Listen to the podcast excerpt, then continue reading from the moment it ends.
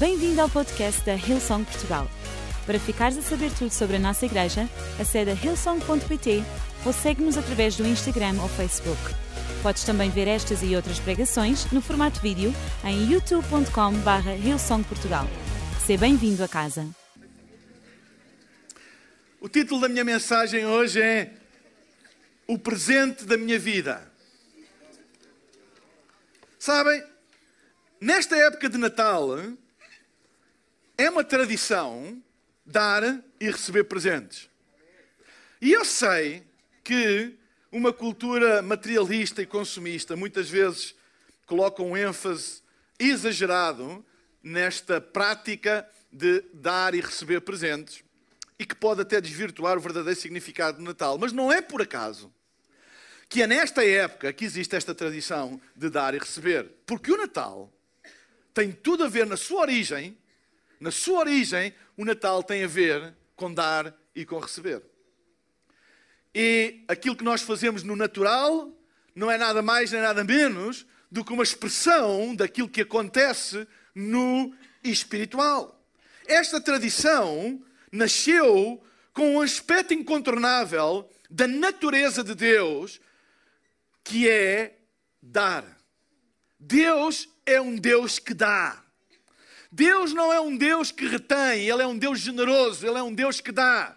E o Natal foi a maior oferta, a maior prenda que alguma vez Deus deu à humanidade. Deus não é um Deus que retém, Deus não tem a sua mão fechada, Deus tem as suas mãos sempre abertas. Deus deu e a humanidade recebeu. Um dos versículos que é considerado como o coração da Bíblia, João 3,16 diz: Aquele, desculpem, porque Deus amou o mundo de tal maneira que deu o seu único filho para que todo aquele que nele crê não morra, mas tenha vida eterna. Romanos capítulo 8, versículo 32 diz: Aquele que não poupou o seu próprio filho, mas o entregou, o deu por todos nós, como não nos dará, juntamente com Ele e de graça, todas as coisas. Este versículo de Romanos é um versículo muito interessante porque reafirma aquilo que João 3,16 diz: que Deus deu o seu filho e diz que aquele que não poupou o seu próprio filho, mas o deu, o entregou por todos nós, mas depois acrescenta uma coisa espetacular. E diz assim: Como não nos dará, juntamente com Ele, com quem? Com Jesus, que Ele já deu, como é que Ele não nos dará, juntamente com Ele? E depois tem uma afirmação estrondosa. E de graça, todas as coisas. Ui! O que o apóstolo Paulo está a dizer aos romanos é: ei, para vocês entenderem a generosidade de Deus, vocês têm que perceber primeiro aquilo que está no Evangelho de João. Que Deus amou o mundo de tal maneira que deu o seu único filho, mais precioso que ele tinha. Ele deu para que todo aquele que nele crê não pereça, mas tenha a vida eterna. Então vocês têm que entender isso. Mas também vocês têm que entender que com ele, ele nos dará de graça todas as coisas. Bem, isto é uma coisa incrível. Sabem, eu não sei se vocês já alguma vez receberam um presente que o presente em si são muitos presentes dentro do presente. Eu, às vezes, eu, eu, eu, quando vou pregar fora, a outros países, etc., por uma questão, às vezes, de, de hospitalidade, eles colocam ah, no quarto onde eu fico, no hotel, ou eles colocam uma caixinha, assim, com um lacinho, não é? Uma caixa, um, presente, e quando eu abro, Está cheio de coisas. Amendoins, é? se for ao Brasil, castanha do Pará, doce de leite, são coisas boas.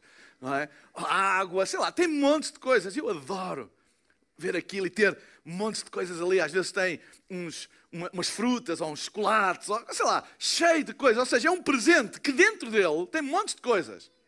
E a ideia é ser um mimo, ser um, um, um, um gesto de, de, generosidade, de hospitalidade, mas também procurar dar algumas coisas que, sabem, que me vão servir durante a minha estadia, como água, tem aquelas pastilhas para quando a gente está com mau hálito, aquelas coisas todas, etc. E eu agora ia dizer uma coisa, mas não vou dizer assim. Faz assim para a pessoa que está ao teu lado.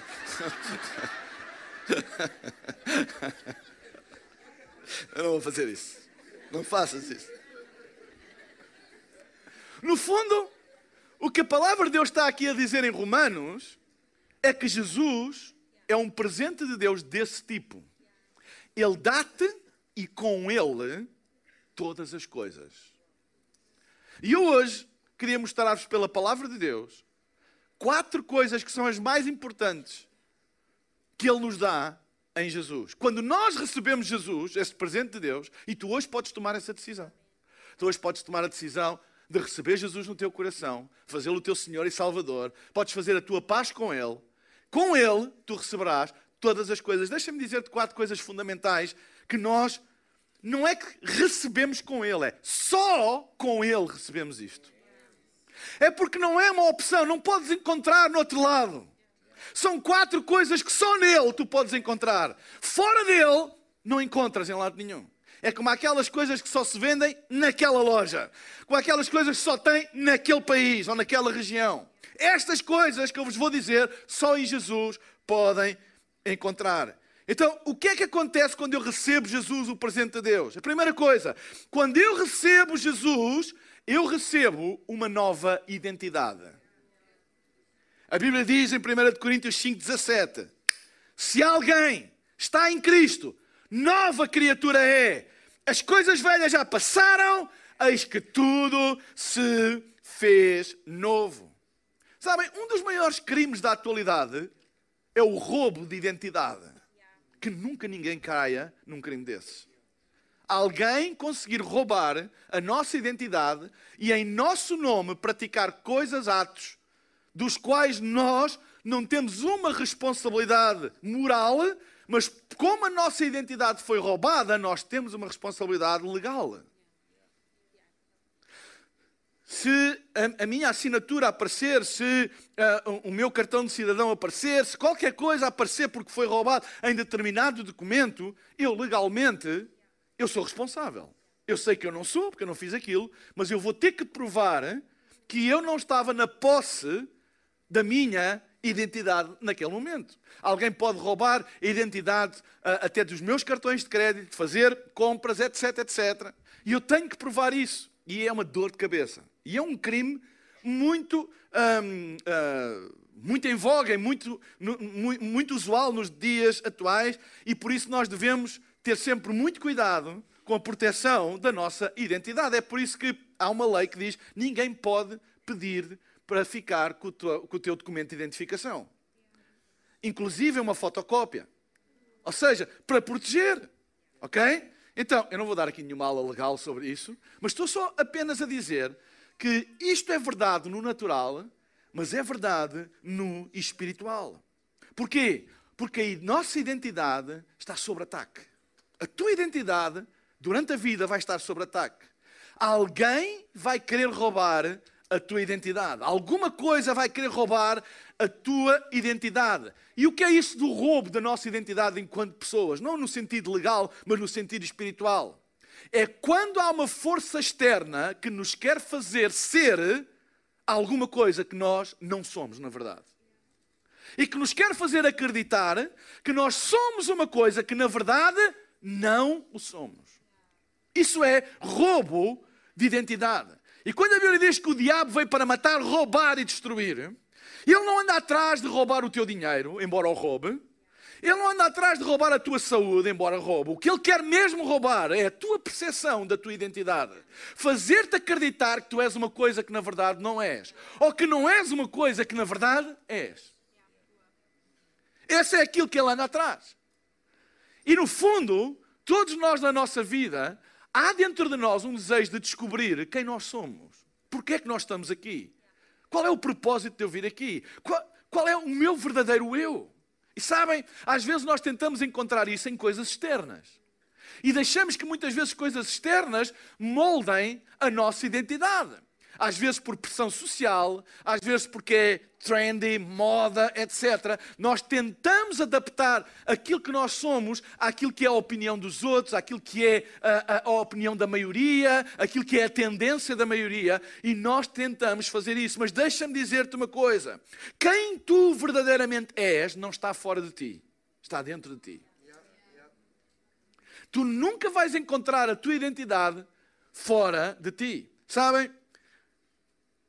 Onde é que muitas vezes as pessoas obtêm a, a identidade delas? A maioria das pessoas obtém a identidade delas em três coisas. Primeira, muitas vezes em funções, trabalhos, realizações. Eu, eu, gosto, eu gosto de realizar coisas. Eu sou muito orientado por objetivos e, e tarefas. Mas sabem? E isso é ótimo. Mas a minha identidade não vem disso. A minha identidade não vem se eu tenho sucesso ou fracasso em determinado objetivo. Há pessoas que colocam a sua identidade no seu trabalho, no seu desempenho, e como todos nós já descobrimos alguns na vida, nem toda a gente tem 100% de sucesso na vida. É verdade. Nós falhamos em muitas coisas. E às vezes falhamos em objetivos. Quando nós temos a nossa identidade associada a isso, nós consideramos uns incapazes, uns inúteis, quando falhamos. Mas tu não és aquilo que tu fazes. Tu não és a tua performance. Muitas vezes as pessoas também encontram a sua identidade em relacionamentos e porque são amigos daquele, e são amigos do outro, ou têm acesso a isto, ou têm acesso àquele, etc, etc, e começam a formar a sua identidade nos seus relacionamentos. Mas os relacionamentos também falham. Também se quebram. Os relacionamentos também terminam. E muitas vezes as pessoas entram numa crise de identidade quando têm um relacionamento significativo que termina. Porque era nesses relacionamentos que encontraram a sua identidade exterior, errado. Muitas vezes encontramos a nossa identidade em coisas, obtenção de coisas. Porque temos isto, então eu sou isto. Porque tenho aquilo, tenho uns ténis não sei quê, então eu sou assim. Tenho um carro não sei quê, então sou assim. Vivo no bairro não sei aonde, então não sei quê. Passo férias não ali, então, viajo para acolá. E, e muitas vezes, não é? Nós tentamos encontrar a nossa identidade em coisas. E muitas vezes nas, nas, redes sociais, e atenção, eu não sou, eu sou um, eu acho que as redes sociais é uma coisa fantástica quando bem usadas, mas muitas vezes as pessoas tentam projetar nas redes sociais não aquilo que elas realmente são, mas aquilo que é esperado que elas sejam. E tentamos mostrar que os nossos fins de semana são os melhores de todos, que a nossa casa de. Alguém pode fechar aí a porta em cima, por favor, está a incomodar que a nossa, a nossa casa de férias é a que tem a piscina melhor, que o nosso jantar ontem foi no restaurante melhor e com a comida melhor, que os meus amigos são os melhores, porque ninguém tira fotos a zangar-se com os amigos, é sempre em grandes cenas e uau, etc.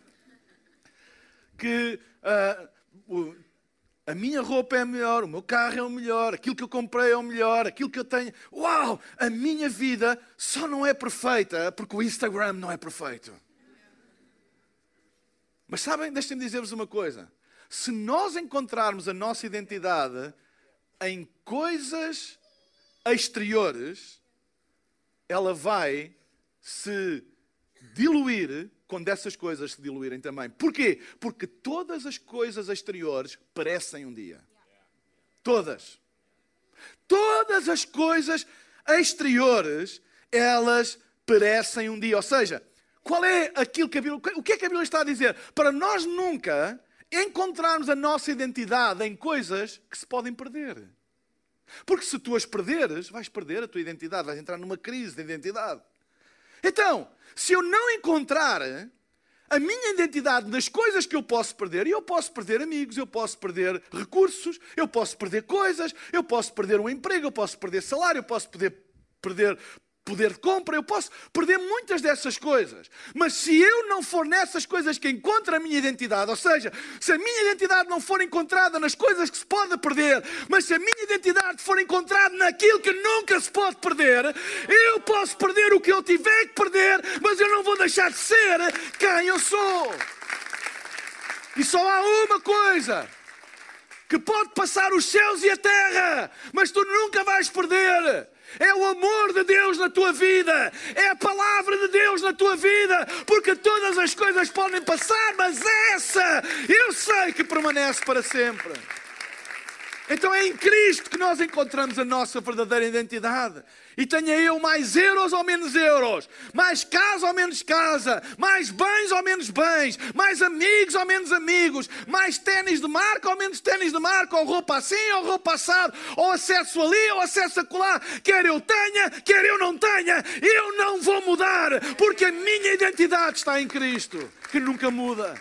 Nunca encontres a tua identidade naquilo que muda. E só há uma coisa no mundo que nunca muda: é Deus e o seu amor por nós.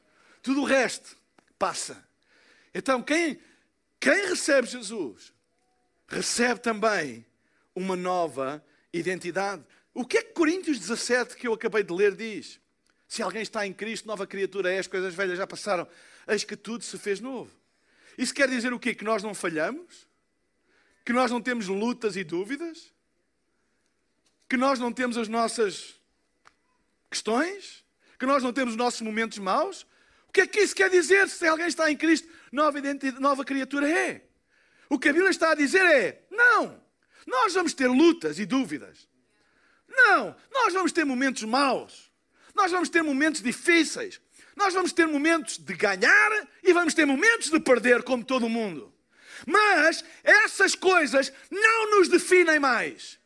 Eu não sou definido por aquilo que eu tenho ou não tenho, por aquilo que eu ganho ou não ganho, por aquilo que alcanço ou não alcanço. Eu sou definido por uma palavra que veio dos céus. Ele criou-me com um propósito. Ele achou por bem que eu viesse a este mundo. Deu-me um propósito. Essa é a minha verdadeira identidade, que não muda. Não muda de acordo com aquilo que tu tens ou não tens, com aquilo que alcanças ou não alcanças. E só em Cristo nós podemos encontrar esta verdadeira identidade e viver em paz com quem nós somos, independentemente daquilo que se passa à nossa volta. Quando nós fazemos o ato bíblico do batismo, o que nós estamos a celebrar é uma nova identidade em Cristo. É a nossa afirmação a dizer: Eu sou de Jesus. É Ele que define o meu valor. É Ele que estabeleceu o meu valor. E o meu valor não está nas coisas que eu uso. O meu valor não está naquilo que os outros dizem que eu tenho ou não tenho. O meu valor não está na opinião de terceiros. O meu valor não está na moda. O meu valor não está naquilo que é a tendência atual. O meu valor não está nas coisas à minha volta. O meu valor não está na roupa, no carro, na casa. O meu valor não está naquilo que eu mostro ou não mostro. O meu valor está em Deus. Foi Ele que me deu o valor. Ele achou que eu tinha valor de tal maneira que Ele deu Jesus para me resgatar. Esse é o teu meu valor. O teu valor é o valor da coisa mais preciosa que Deus tem. Só nele tu podes encontrar a tua verdadeira identidade. A segunda prenda que tu podes encontrar em Cristo é que quando tu recebes Jesus, também recebes uma nova capacidade. Não apenas uma nova identidade, mas uma nova capacidade. Sabem, mudar de vida não depende da minha força de vontade. Há pessoas que dizem, ah, tens que ter uma grande força de vontade. Há coisas que mudam com força de vontade, mas há outras que não. Há outras coisas que nós não temos capacidade em nós para mudar. Mas, mas, mas há capacidade, há poder em Deus. Olha que a Bíblia diz em Romanos no capítulo 5, versículo 5. E a esperança não nos decepciona, porque Deus derramou o seu amor em nossos corações por meio do Espírito Santo que Ele nos concedeu. Sabem? O que a Bíblia está a dizer é que Deus não, dá, não vem nos dar mais ajudinha. Tipo, olha, como meus amigos dizem, precisas de mais ajudinha? Ah, eu sei que estás aí com um problema. Ah, precisas de uma, que eu te dê mais ajudinha, dê-te uma mãozinha? E há pessoas que encaram aquilo que vem de Deus como uma ajudinha, que Deus dá uma ajudinha. Tanto é que nós só lhe pedimos quando estamos aflitos. Que é, é o que a gente faz quando precisa de uma ajudinha. Quando a gente não sai, pá, podes-me dar aqui uma ajudinha que eu não consigo levar isto sozinho. Não é? E a gente pede uma ajudinha. E a gente encara, às vezes, a nossa relação com Deus como aquele Deus que nos vem dar uma ajudinha. Mas Ele não veio para nos dar uma ajudinha. Ele veio para nos dar a força que nós não temos para mudar aquilo que nós não conseguimos. E há coisas na nossa vida que não mudam com força de vontade, mudam pelo poder do Espírito Santo. Ninguém consegue mudar a sua natureza pecaminosa para uma natureza perdoada se não for pelo poder do Espírito Santo. A religião é o esforço dos homens para ser aceito diante de Deus. É insuficiente. A Bíblia diz: não há um justo nenhum sequer. Todos pecaram e destituídos estão da glória de Deus. É impossível pela nossa força, é impossível pela nossa boa vontade, é impossível pela nossa ação mudar a nossa natureza. Mas quando tu abres o teu coração e recebes Jesus, a Bíblia diz que o Espírito Santo vem habitar no teu espírito e há uma mudança de natureza sobrenatural, porque Ele nos dá essa capacidade. O mesmo Espírito que ressuscitou Jesus dos mortos, o mesmo Espírito que ressuscitou Jesus dos mortos, é aquele que habita em nós. Não está ali ao lado, está em nós. O mesmo Espírito. Tem uma coisa: a ressurreição é uma coisa de esforço. Bem, eu vou me esforçar, talvez ressuscite. É uma questão de força de vontade. Não desistas. Não desistas, não desistas. Não, não é. A ressurreição é sobrenatural. É trazer à vida aquilo que está morto. E trazer à vida aquilo que está morto só pelo poder do Espírito Santo. E eu acredito que Deus hoje vai trazer à vida coisas que estão mortas na tua vida, coisas que morreram, coisas que tu pensas que já estão sepultadas, mas Ele hoje vai trazer à vida. Porquê? Porque tu, quando tens Jesus, tu tens uma nova capacidade. Não apenas uma nova identidade, mas uma nova capacidade que vem pelo poder do Espírito Santo que habita em nós. Quando nós recebemos Jesus, a Bíblia diz, nesse mesmo momento, o Espírito de Deus vem habitar no nosso espírito e faz morada em nós. Sabe o que é morada? Morada tem as chaves. Ele habita dentro de nós. Ele vive dentro de nós. E vocês pensam que quando Ele habita dentro da nossa casa, a nossa casa fica igual? Não fica, não. Ele vai começar a trabalhar, Ele vai começar a mudar, Ele vai começar a pôr em ordem. Mas sabes, não é pela tua força de vontade, é pelo poder do Espírito Santo. Ninguém muda verdadeiramente se não tiver a força do Espírito Santo. É impossível. Então Ele dá-nos, com Jesus, uma nova identidade, dá-nos uma nova capacidade. Amém? Porque a Bíblia diz em Filipenses, no capítulo 2, versículo 13: Pois é Deus quem efetua em vocês, agora escutem, tanto querer como o realizar, de acordo com a sua boa vontade. Ou seja, é Deus que opera em nós o crer. Quando alguém crê, tu crês porque Ele colocou uma semente de fé em ti. Nem na fé de crer nós temos mérito. É Ele que colocou em nós. Mas há pessoas que creem e dizem assim: Ah, isto foi a minha fé. Eu tenho uma grande fé, vejam bem. Eu sou... Ei, ele, ele opera o crer, a fé que tu tens vem dele, e a fé que tu tens e que opera, opera por causa dele. Não é por tua causa. É por causa dele. Amém? Ele opera o crer e ele opera o efetuar. Dá glória a Deus quando crês e dá glória a Deus quando realizas. Dá glória a Deus quando oras e dá glória a Deus quando louvas. Dá glória a Deus quando pedes e dá glória a Deus quando recebes. Porque Ele opera o crer e Ele opera o efetuar. Há pessoas que só dão glória a Deus quando oram, não dão glória a Deus quando recebem. Só dão glória a Deus quando pedem, não dão glória a Deus quando recebem. E há pessoas que só dão glória a Deus quando recebem e não dão quando pedem. Dá em qualquer circunstância. Ele opera em nós o crer e o efetuar. Amém? Então, quem recebe Jesus recebe uma nova identidade. Quem recebe Jesus recebe uma nova capacidade. Em terceiro lugar, quando eu recebo Jesus, eu também recebo uma nova comunidade. Uma nova comunidade. Nunca foi suposto estarmos sozinhos. Desde Gênesis. Não é bom que o homem esteja só. Ele sempre quis que nós vivêssemos numa comunidade. Em Efésios capítulo 1, versículo 4 e 5, eu vou ler na versão a mensagem, diz assim: Muito antes que ele estabelecesse os fundamentos da terra. O que é que é muito antes? no conceito de Deus, que é eterno? O que é que será muito antes? Um ano antes? Quando, primeira pergunta: quando é que ele estabeleceu os fundamentos da terra? Alguém sabe? Não sei. Mas ele diz que antes, muito antes disso acontecer, o que é que é muito para Deus? Alguém sabe? Ninguém sabe. É eterno. Nós podemos pôr assim, desde sempre. Desde sempre. Desde sempre.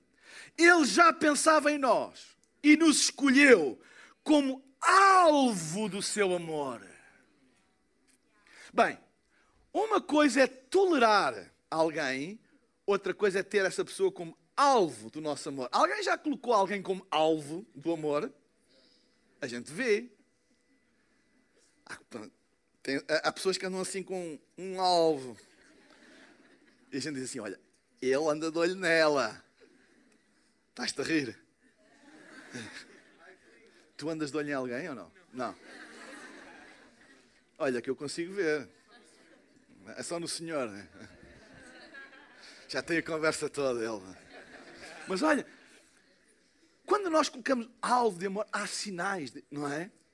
A Bíblia diz que nós temos um alvo, Ele fez-nos como que um spot sobre nós, até antes de nós existirmos. Nós já somos alvo, escutem, tu já és alvo de amor dele quando ainda nem existias. Então deixa-me dizer assim: sabes porquê que tu existes? Porque és um alvo do amor dele.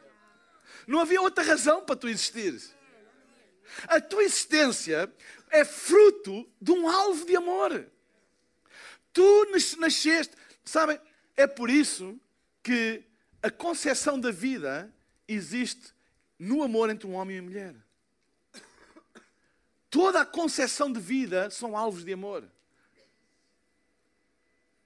Nós só existimos porque nós somos um alvo de amor. Ninguém está a mais. Se tu pensas, se alguém te diz assim, tu estás a mais aqui, tu não estás a mais aqui. Talvez tenhas essa mentira na tua cabeça. Tu estás aqui porque tu és um alvo de amor. Deus colocou-te num spot, ainda tu não existias, ainda não eras nada, nem eras um embrião, nada. Antes de seres concebido no ventre da tua mãe, tu já eras um alvo do amor de Deus. Aliás, tu só fostes concebido no ventre da tua mãe porque tu és um alvo do amor de Deus. Foi Deus que determinou.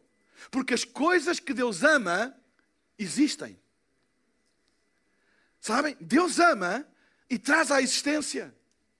Tu és uma existência do amor de Deus. Tu és uma materialização do amor de Deus.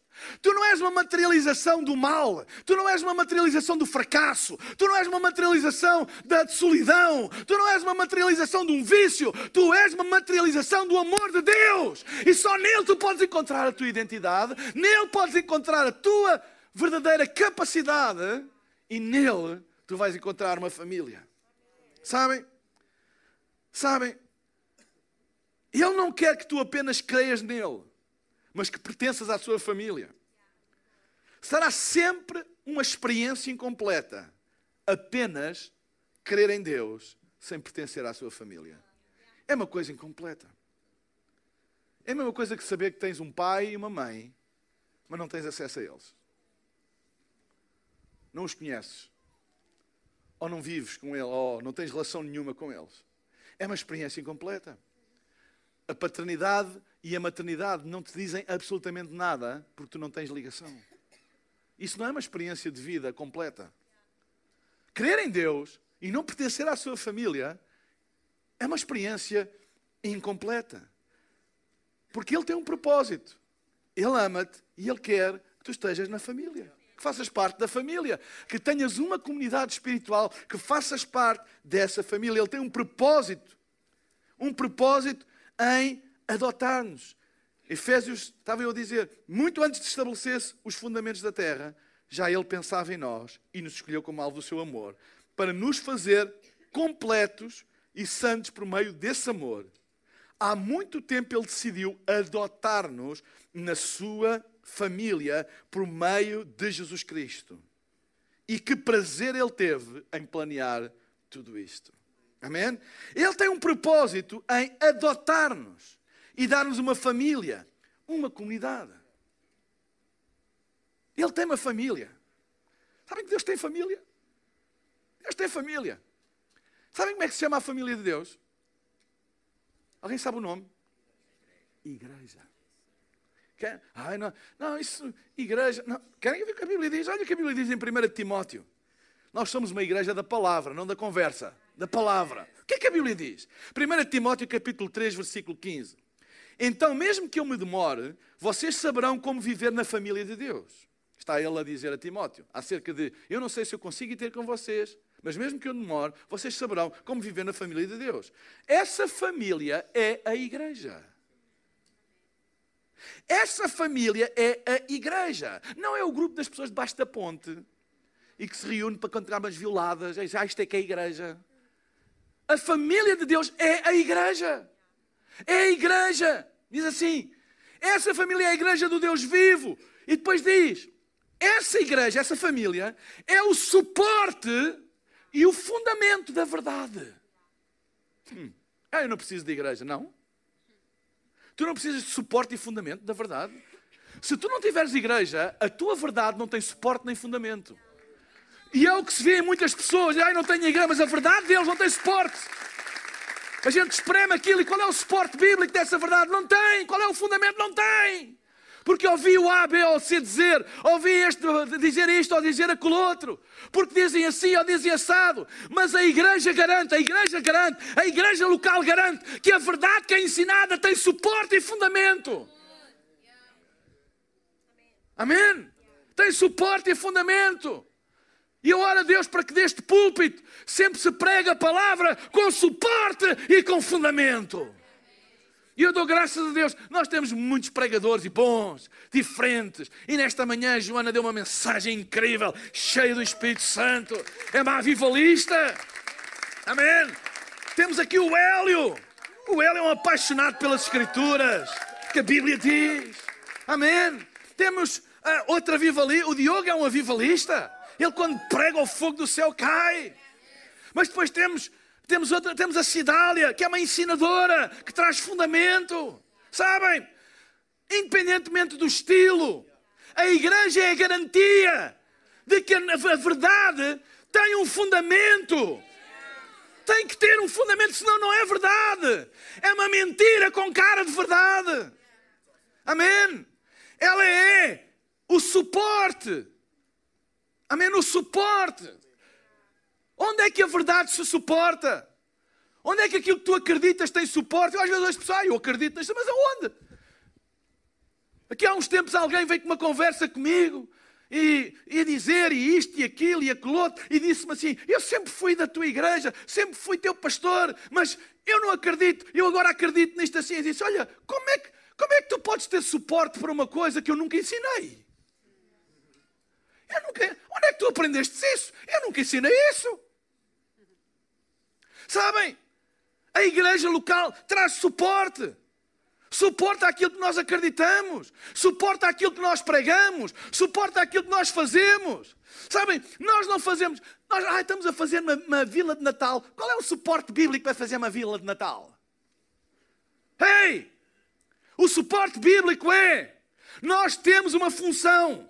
Nós temos uma função de restaurar a cultura da nossa nação, o significado de Natal. Faço vilas, cidades, aldeias, condomínios de Natal, o que for preciso, para que as pessoas venham ouvir acerca da mensagem do Evangelho. É o suporte, há um fundamento. Não é para entreter, não é para entreter, ah, porque é um bom tempo. Não! Há uma missão por detrás, há um suporte e um fundamento. Porquê é que fazemos desta maneira? Porquê é que fazemos assim? Ai, porque é moda. Ai, porque é bonito. Esse não é o suporte e o fundamento. O suporte e o fundamento está na palavra de Deus. O porquê é que nós fazemos. E só a igreja local, sabem? Há pessoas que fazem coisas, dizem, não sabem o suporte e o fundamento. É porque ouviram, ou porque alguém lhes disse, ou porque ouviram uma profecia, ou seja o que for. Mas vai à Bíblia, onde é que está o suporte e o fundamento? A família de Deus, a igreja, a Bíblia diz, é o suporte e o fundamento da verdade. Escutem, a Bíblia não diz que é o Espírito Santo que é o suporte e o fundamento da verdade. A Bíblia diz que o Espírito Santo nos ensina na verdade. Mas o suporte e o fundamento dessa verdade está na igreja, está no Espírito Santo que se move na comunidade. Porque é na comunidade que existem pastores, profetas, ensinadores, apóstolos, evangelistas. É na comunidade, não é em ti que habita isso. Não é em mim que habita isso, é na comunidade. É na comunidade que existe a diversidade dos dons. É um só espírito, mas com diversidade de dons. Onde é que tu encontras isso? É na comunidade, é na igreja. E por isso é que ela se torna o suporte e o fundamento da verdade. O Espírito guia na verdade. Mas se tu não tiveres o suporte e o fundamento da verdade, tu podes achar que é o Espírito Santo a guiar numa coisa, mas não é. Porque o Espírito só guia na verdade. E a verdade só tem suporte e fundamento na igreja, é o que está escrito. I'm sorry. É o que está escrito. Há muita gente a querer substituir o fundamento e o suporte da verdade com outras coisas, mas não há outras coisas. O Espírito guia na verdade, mas a verdade é suportada e fundamentada na comunhão dos santos. Porquê? Porque é aí que há diversidade de dons, é aí que há a análise do Espírito Santo, é aí que há, é aí que há o fundamento da verdade, é aí que as, as coisas são examinadas, é que o Espírito é provado. Porque as mesmas coisas podem ser ditas de igual palavra, mas com espírito diferente. E a comunidade é o teste disso. É por isso que é perigoso nós andarmos sozinhos. Isso é perigoso, nós não temos raízes em lado nenhum. Saltitamos de um lado para o outro. Não, é perigosíssimo, porque perdemos o suporte e o fundamento da verdade e às tantas começamos a chamar a verdade a tudo e alguma coisa que vem à nossa vida. Ah, isto agora é minha. Ah, eu agora acredito nisto. Ah, eu agora acredito naquilo. Ah, eu agora acredito na coisa. Até que vem um acontecimento e tu deixas-te de acreditar em qualquer coisa e tornas-te uma, uma plasticina espiritual, é adaptada a tudo e mais alguma coisa. Amém? Que Deus nos dê sempre a graça de pregar a palavra de Deus, porque a casa de Deus, a igreja, é o suporte e o fundamento da verdade. Deus desenhou a igreja para ser uma família, um suporte, uma comunidade de amor, não um clube, não um negócio, não uma associação, não uma IPSS não uma ONG. São tudo coisas boas, ótimas, mas não é isso que é a igreja. A igreja tem que ter o suporte e o fundamento da verdade. A palavra de Deus é o centro da família de Deus. Aquilo que Deus diz, aquilo que a Escritura diz. Amém? Então, tu não necessitas somente de Deus, tu precisas da sua família também. Tu precisas da família. Amém? Então, junta-te à igreja, junta-te a um grupo de ligação, junta-te a um ministério, faz vida com a igreja. Isto que nós estamos a fazer aqui é tudo muito bonito, mas é família. É a alegria de estarmos juntos, com os filhos, com os netos, juntos, a criar experiências e memórias do que é estar na casa de Deus. E nós estamos comprometidos em criar boas memórias com as, as, as novas gerações, com as crianças, com os bebés, que eles tenham boas memórias do que é vir à família de Deus, do que é estar com a família de Deus. Acaba de dizer, não, não digas mal da igreja à mesa, senão tu estás a criar más memórias. Às vezes nós temos razões para dizer mal deste e daquele. Mas cala a tua boca. Diz assim, eu não vou dizer em frente dos meus filhos. Porque eu quero que eles fiquem uma boa memória do que é a casa de Deus. Amém? Às vezes, e deixem-me dizer isto com todo o amor, há pais que pedem mais tarde orações pelos filhos que se afastaram de Deus por causa de palavras que eles disseram quando eles eram mais novos. E nós oramos, claro. E Deus faz milagres, claro, mas podia-se evitar tanta coisa. Aprende a falar da igreja como uma família. Tem os seus defeitos? Claro que tem. Basta estar cá eu e tu. É perfeita? Claro que não. Basta estar cá eu e tu. Mas sabem, a perfeição da igreja, a igreja sem mácula, não tem a ver com a minha perfeição, mas tem a ver com a perfeição do propósito. Enquanto nós tivermos um propósito perfeito, puro, santo, Ele pode usar pessoas impuras, pessoas imperfeitas, para propósitos perfeitos e santos. É isso que é a igreja. Amém? Há pessoas que querem purificar, querem à força santificar, aperfeiçoar as pessoas com propósitos impuros. O propósito é impuro. Mas há a aparência. Mas sabem, a igreja é o contrário.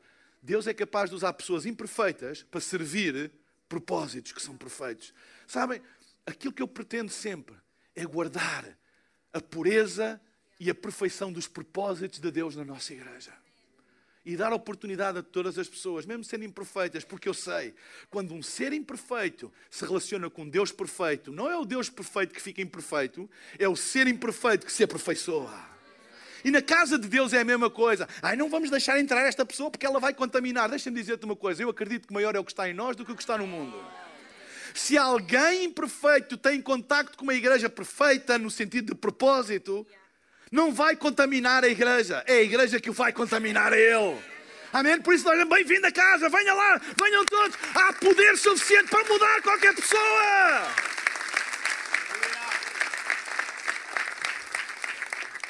Ai, vocês deixam lá entrar toda a gente. Parece que eu estou a ouvir o Espírito Santo dizer-me assim: por favor, Mário, não deixe entrar esse que eu não tenho poder para mudar. Se eu perguntar a Deus, Deus, achas que aquela pessoa pode vir à igreja? Deus, eu não, eu, eu não tenho esperança nenhuma dele. Mas o Espírito Santo diz: Tu não tens, mas eu posso mudá-lo. Assim. Tu pensas que é um caso perdido, mas eu acho que é um caso a chave.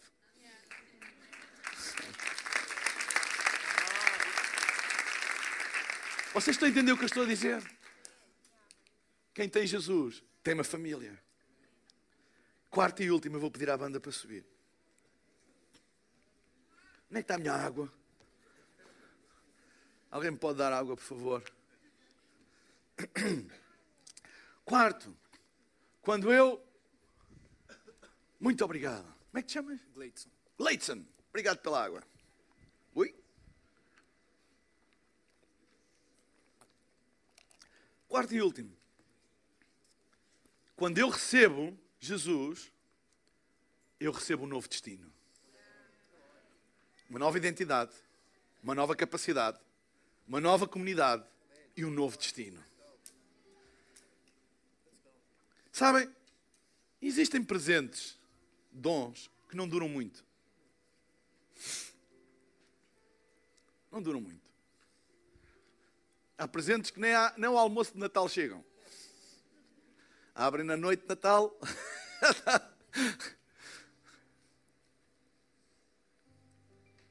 Sabem, há coisas na nossa vida que são por uma época, não duram para sempre. Umas calças não duram para sempre. Uma casa não dura para sempre. Um carro não dura para sempre. Umas férias não dura para sempre.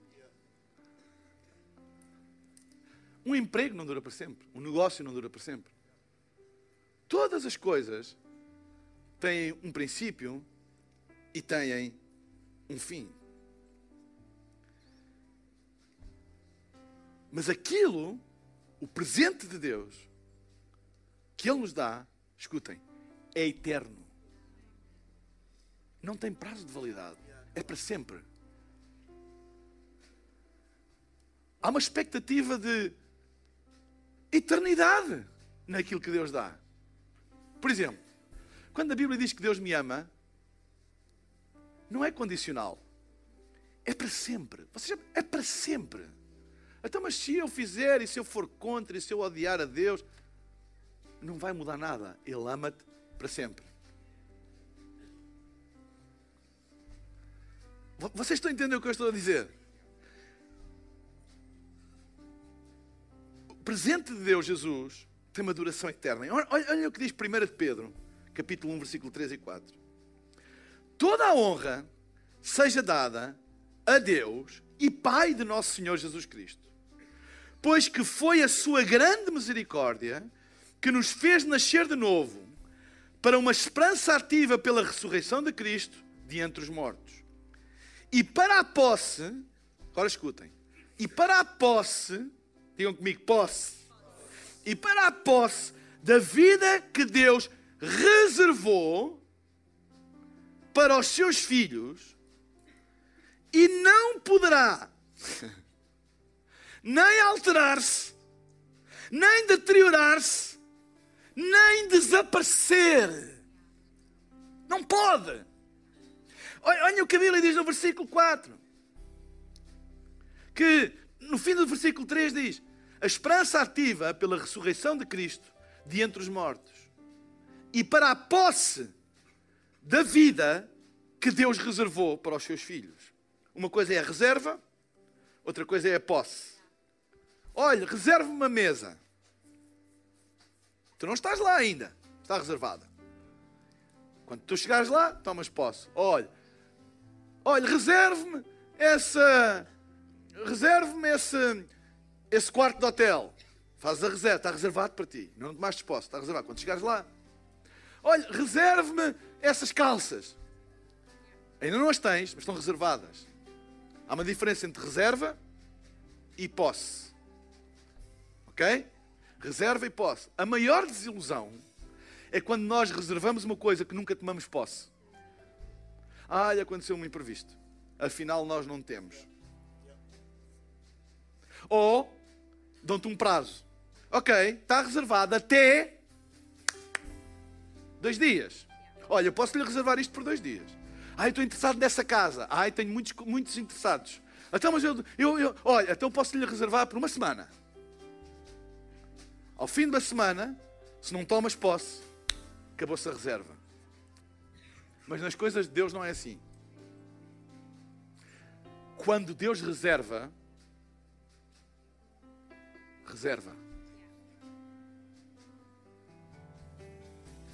Sabem porquê? Porque a reserva só é condicional se o proprietário for limitado. Eu só. Eu, eu, eu, tenho que dizer: olha, eu só tenho estas calças para vender. E eu posso reservar por dois dias. Mas se aparecer depois alguém, eu vou ter que dar. Porquê? Porque é limitado. Mas Deus não faz assim, sabem porquê? Porque aquilo que Ele tem reservado para ti não é preciso para o outro. Aquilo que Ele tem reservado para ti não é preciso para o outro. Então Ele não precisa. Olha, está reservado daqui a um mês. Se tu não te chegas à frente, vai para a Inês, que é para dar inverso. Não, porque aquilo que ele tem para a Inês está reservado para a Inês e ele não precisa do que está reservado para ti, do que está reservado para ti, do que está reservado para ti. Porque ele é um Deus de abundância, ele tem um destino reservado para todos nós, até que tu tomas posse. Até que tu tomas posse desse destino. E depois diz assim: agora escutem. Essa coisa que ele reservou para os seus filhos não poderá alterar-se. Ai, Deus tinha um plano para a minha vida, mas agora eu fiz isto, eu fiz aquilo, eu portei-me mal, ah, Deus alterou os planos. Não, não, não. Aquilo que Ele reservou para ti não se altera. Ai, mas eu não posso alterar. Não, não podes. Tu podes não tomar posse, mas não podes alterar aquilo que Deus tem para ti. Se alguém não recebe algo de Deus, é porque não toma posse. Não é porque Deus altera de plano, porque Ele diz que aquilo que Ele tem reservado não se pode alterar. Quando Deus faz um pacto contigo é para a eternidade. Não pode ser alterado. E depois diz: não pode ser nem alterar-se, nem deteriorar-se. Não perde valor com o tempo. Se tu reservares umas calças hoje e fores a levantar daqui a 10 anos, elas até podem estar lá, mas deterioraram-se pelo tempo. Aquilo que Deus reserva não se deteriora. Talvez tu tenhas a dizer, pastor, eu tenho promessas na minha vida e eu nunca tomei posse delas há anos. Deixa-me dar-te uma boa notícia. Elas estão aqui hoje e não se deterioraram. Estão novinhas em folha, prontinhas, frescas que nem mal alface. E depois diz assim, para terminar: nem desaparecer. Vocês sabem, tudo aquilo que sai, escutem, tudo o que sai uma vez da boca de Deus fica para a eternidade. Aquilo que Deus diz uma vez tem valor eterno. Isto é uma coisa. É por isso que Deus. Eu oro a Deus para que vocês apanhem isto. E que Deus me dê a graça de explicá-lo. Nós falamos muitas vezes da boca para fora. E por isso mudamos o que dizemos. Mas quando Deus diz alguma coisa, Ele não fala da boca para fora. Quando Ele diz alguma coisa a teu respeito, aquilo é para a eternidade. Aquilo fica a ecoar para a eternidade. Não vai desaparecer. Deus não é um fala barato. Deus, quando fala, Ele fala e as coisas acontecem. É para a eternidade. Pode demorar, mas acontecem. Tudo aquilo que Deus diz acerca de ti, é por isso que eu, sabem, conversa motivacional aquilo que Deus diz. Mas qual motivacional? É eterno. É eterno. Aquilo não é. O que Deus está a dizer é mesmo a sério. Quando Ele diz uma vez, Ele não pode dizer, ah, eu estava a brincar. Não, não. Quando Ele diz uma vez, ecoa para a eternidade. Ecoa para a eternidade.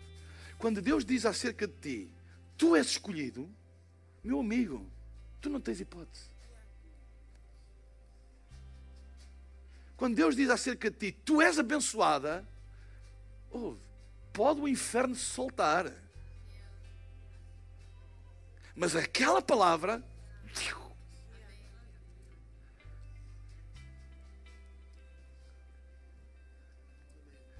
Se Deus disser a ti, tu és amado, estás feito. Podem vir anjos e demónios, homens e mulheres, a dizer que te odeiam e que tu não és amado. Então eles é que estão tramados. Porque aquilo que Deus diz uma vez não se acaba, não se deteriora e dura para sempre. Na eternidade, algures no futuro da eternidade, Deus vai chegar ao pé de ti, uns bons milhões de anos à frente, e dizer assim: Job, tu sabes que eu te amo. E já tinha dito isso. Inês, sabes que eu te amo. Já tinha dito isso. Até antes de tu nasceres, ele já disse. Ou seja, quando nós recebemos Jesus, nós recebemos eternidade. Um compromisso para a eternidade. Aquilo não muda. Aquilo é contrato para sempre. Ele não vai abandonar. É por isso que ele diz: Eu nunca vos abandonarei nem vos deixarei. Nunca. É, um, é, um, é, um, é, é uma aliança para a eternidade. Eu tenho um destino eterno assegurado em Cristo. É isso que é vida eterna. A vida eterna começa no dia em que tu recebes Jesus. Não é quando morres. Isso é uma dimensão da eternidade diferente, mas a eternidade começa no dia em que tu recebes Jesus. Aquilo que Ele diz acerca de ti é para sempre. Na terra, no céu, onde for, é para sempre. És amado? És. És vitorioso? És. Vais ter um destino incrível? Vais. Seja em que dimensão tiver, aquilo que Ele diz é eterno. Então, quando nós recebemos Jesus, nós não recebemos apenas Jesus hoje, nós não recebemos apenas promessas para hoje. Quando eu recebo Jesus, eu recebo um novo e eterno destino. Está dito. Não há nada que se possa fazer. Está dito. Está dito. E aquilo que ele quer é agarra-te à palavra. Porquê é que tu há de desacreditar em palavras que não são eternas, que são temporais, Alguém está chateado contigo e diz: Tu não prestas para nada. E tu acreditas nisso de alguém que está chateado contigo. Alguém que antes de tu existir já te colocou como alvo que és amado, tu tens dúvidas? Se alguém diz: Tu não prestas para nada, isso está bem, chouriço. Ah, vá, é, estás a falar, sabes lá o que é que estás a dizer. Não acreditas. Porque é verdade. Ele está a dizer isso debaixo de uma emoção, debaixo de, um, de uma, uma zanga qualquer, e é isso que ele te está a dizer. Porquê é que tu colocas fé em palavras que não são eternas e que amanhã, se eu preciso, já está aos beijinhos até, ah, eu não quis dizer aquilo, mas fez-te passar cinco dias horríveis? Porque tu acreditaste numa palavra. Não acredites! Quando eu digo acreditar, não é que tu não dês valor às pessoas, mas não dês um valor de eternidade a essas coisas. Agarra-te à palavra de Deus, porque essa vai sempre permanecer quando tu estás aqui a louvar a Deus e, e tu, ai, eu sinto o amor de Deus, mas quando estás lá no vale da sombra da morte, sente também o amor de Deus, porque nada mudou, nada mudou. Estejas na igreja, estejas no sítio mais escuro, mais ermo da terra. Aquilo que Deus diz a teu respeito ecoa para a eternidade. Essa é a nossa esperança. Ele não muda. E o destino que Ele tem para mim não muda também. À minha volta as coisas às vezes mudam e eu fico meio confundido, meio confuso. Mas quando eu me foco nele, Deus, eu sei. Eu não percebo é que isto está a acontecer, mas eu sei. Eu sei que aquilo que tu dizes é a verdade e permanece para a eternidade. Eu vou-me agarrar a isso. Eu vou-me agarrar a isso. Sabe, podemos ficar todos de pé.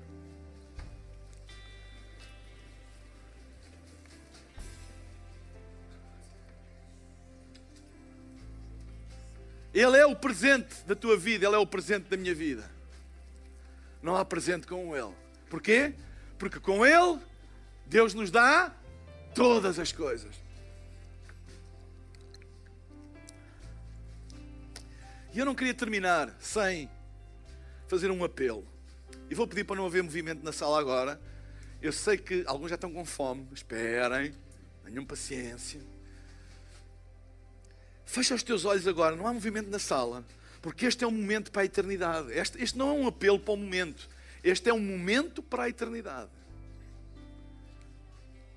Tu podes neste momento tomar uma decisão que vai mudar a tua eternidade. Porque a vida eterna começa no dia em que tu recebes Jesus no teu coração e o fazes o teu Senhor e Salvador. Se tu estás aqui neste lugar e tu nunca tomaste a decisão de dar a tua vida a Jesus, nunca tomaste a decisão de o fazer teu Senhor e Salvador, eu hoje queria desafiar a tu tomares esta decisão. Não estou a falar apenas de acreditar na existência de Deus, eu estou a falar acerca de fazer Jesus Cristo o teu Senhor e Salvador e abrires o teu coração para que Ele habite pelo seu Espírito em ti. Isso é uma decisão que tu tens que tomar. E tu hoje podes e deves tomar essa decisão. Eu daqui a pouco vou pedir a todas as pessoas que quiserem tomar esta decisão, que façam uma coisa muito simples, que é no lugar onde estão, levantem um dos braços como um sinal, um sinal para Deus, um sinal para mim, porque eu quero fazer uma oração com vocês. Vou orar aqui do palco e vocês repetem em voz baixinha no lugar onde estão. Porquê é que isto é importante? Porque a Bíblia diz: se tu creres com o teu coração e confessares com a tua boca, serás salvo. E eu acredito que algo aconteceu no teu coração hoje e dizes: Eu quero, eu quero isso, eu quero Jesus, eu quero, eu quero Jesus na minha vida. Mas é importante tu confessares. Levantar um braço é um passo de confissão, é dizer: Eu quero, eu quero. E a oração que eu vou fazer é uma ajuda. É uma ajuda para verbalizar em confissão aquilo que vai no teu coração. E ao repetires essa oração, voz baixa, não precisa ser em voz alta, no lugar onde tu estás, tu estás a fazer exatamente aquilo que a Bíblia diz em Romanos, capítulo 10 crer com o coração e confessar com a boca. E serás salvo. Eu queria juntar a este apelo também todas as pessoas que já tendo tomado esta decisão um dia, têm se afastado de Deus, têm andado longe de Deus, esfriaram na sua fé, mas hoje ouviram a palavra e querem fazer a sua paz com Deus, querem se reconciliar com Ele e querem retornar para os caminhos da fé. Este apelo é para ti também. Se estás em casa a assistir e queres tomar esta decisão, em vez de levantares o teu braço, porque eu não vou ver, coloca o emoji da mão aberta no chat da plataforma onde estás a assistir e faz esta oração connosco também. Então, enquanto todos temos os nossos olhos fechados e o Espírito Santo está-se a mover neste lugar, está a contender com as pessoas, eu queria desafiar-te, se tu és uma destas pessoas, hoje queres dar a tua vida a Jesus, ou queres simplesmente fazer a tua paz com Deus, eu vou pedir agora mesmo em nome de Jesus, tu levantes um dos teus braços agora, agora mesmo em nome de Jesus. Sem vergonha, levanta bem alto. Estou a ver, estou a ver, estou a ver. Aqui do meu lado também estou a ver, no meu lado esquerdo, lá em cima estou a ver ali, estou a ver ali. Aqui no meio estou a ver muitas mãos aqui no meio. Lá do meu lado direito também estou a ver, lá em cima. Levanta bem alto, sem vergonha. Eu estou a ver, muito obrigado. Fica com o teu braço no ar. Eu vou dar mais uns segundos. Levanta bem alto. Faz a tua paz com Deus agora. Retorna para os caminhos da fé. Dá a tua vida a Jesus hoje e vê a eternidade mudar. Amém. Repitam comigo esta oração e digam: Pai querido, muito obrigado porque tu me amas. E eu abro o meu coração para esse amor. Recebo Jesus e que Ele seja o meu Senhor e o Salvador. Perdoa os meus pecados e dá-me uma vida nova para a eternidade. e que eu te siga todos os dias da minha vida e que seja batizado nas águas, como manda a tua palavra. Em nome de Jesus, amém, amém e amém. Dá uma salva de palmas a estas pessoas.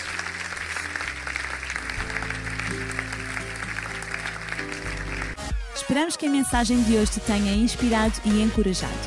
Se tomaste a decisão de seguir Jesus pela primeira vez, acede a hillsong.pt Jesus para dar o teu próximo passo. Lembramos que podes seguir-nos no Facebook e Instagram para saber tudo o que se passa na vida da nossa igreja. O melhor ainda está por vir.